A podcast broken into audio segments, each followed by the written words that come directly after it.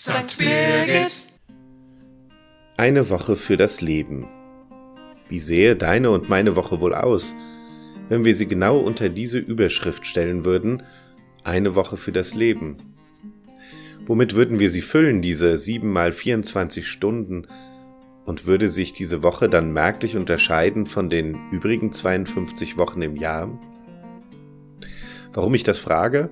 Weil am vergangenen Wochenende mit einem Gottesdienst in Osnabrück eine bundesweite ökumenische Aktion eröffnet wurde, die genau unter dieser Überschrift steht Woche für das Leben.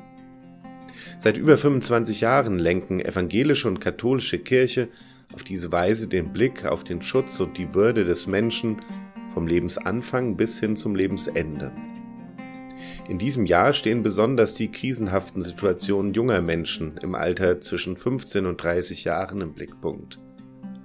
Dass in den letzten Jahren in unserer Welt der Krisenmodus nicht mehr Ausnahme, sondern angesichts von Krieg, Corona und Klimawandel immer mehr zum Dauerzustand geworden ist, das geht gerade an vielen von Ihnen nicht spurlos vorüber.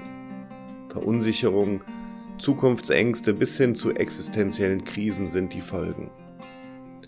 Unter dem Motto Generation Z, Sinnsuche zwischen Angst und Perspektive, sensibilisiert die Woche für das Leben für die Situation junger Menschen. Und sie fragt danach, was junge Menschen brauchen und wie sie begleitet werden können, damit statt Angst wieder die Perspektive für eine Zukunft die Oberhand gewinnen kann. Eine Woche für das Leben. Mitten in den 50 Tagen für das Leben. Mitten in der Osterzeit, in der wir den Sieg des Lebens feiern über all das, was unser Leben bedroht, was uns ängstigt und klein macht. Eine Woche für das Leben.